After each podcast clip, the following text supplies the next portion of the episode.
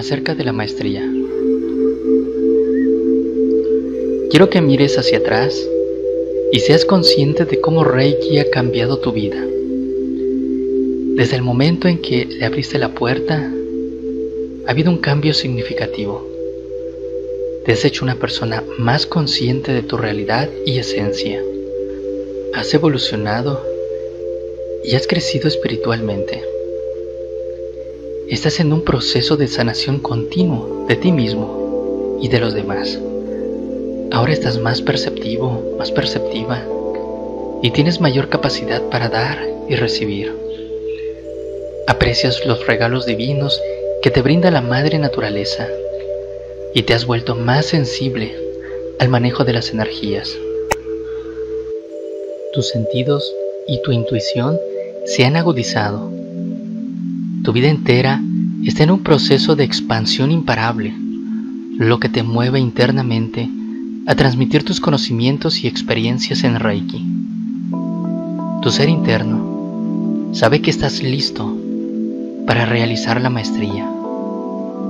Todo alumno, desde el momento en que toma el tercer nivel, está capacitado para tomar también la maestría. Sin embargo, es una decisión personal el tomar la maestría. Muchas personas deciden llegar solo al tercer nivel. La maestría la toman solamente aquellos alumnos que escuchan la voz interna o el llamado interno de facultarse para la difusión y enseñanzas en Reiki. Por ese motivo, no valdría la pena estudiarla si tu propósito fuera solamente ser terapeuta Reiki y no expandir el conocimiento de Reiki.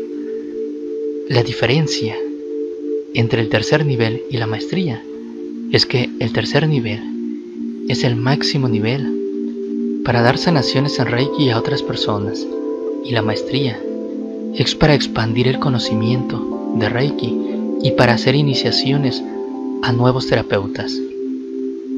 Al igual que los otros niveles de Reiki, aquí se da una guía. En este caso, es una colección de audios y al final, cada maestro adopta su propio método. En esta colección de audios encontrarás el proceso y los símbolos que me fueron enseñados. El maestro, para Dharma Das, maestro en Reiki, fotografió paso a paso el proceso, lo que nos permite a nosotros enormemente obtener el aprendizaje con mayor facilidad. Quizás otros maestros varíen un poco sus procedimientos, pero recordemos que Reiki siempre es uno.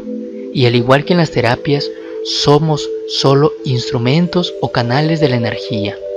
Por eso, siempre pide la guía y ayuda del Ser Supremo, de nuestros maestros de luz, siendo el principal maestro de la energía Reiki, el maestro Mikao Usui, y las deidades de tus propias creencias. Utilizaremos los símbolos maestros que te fueron enseñados en el tercer nivel, es decir, el Daikomiyo y el Raku.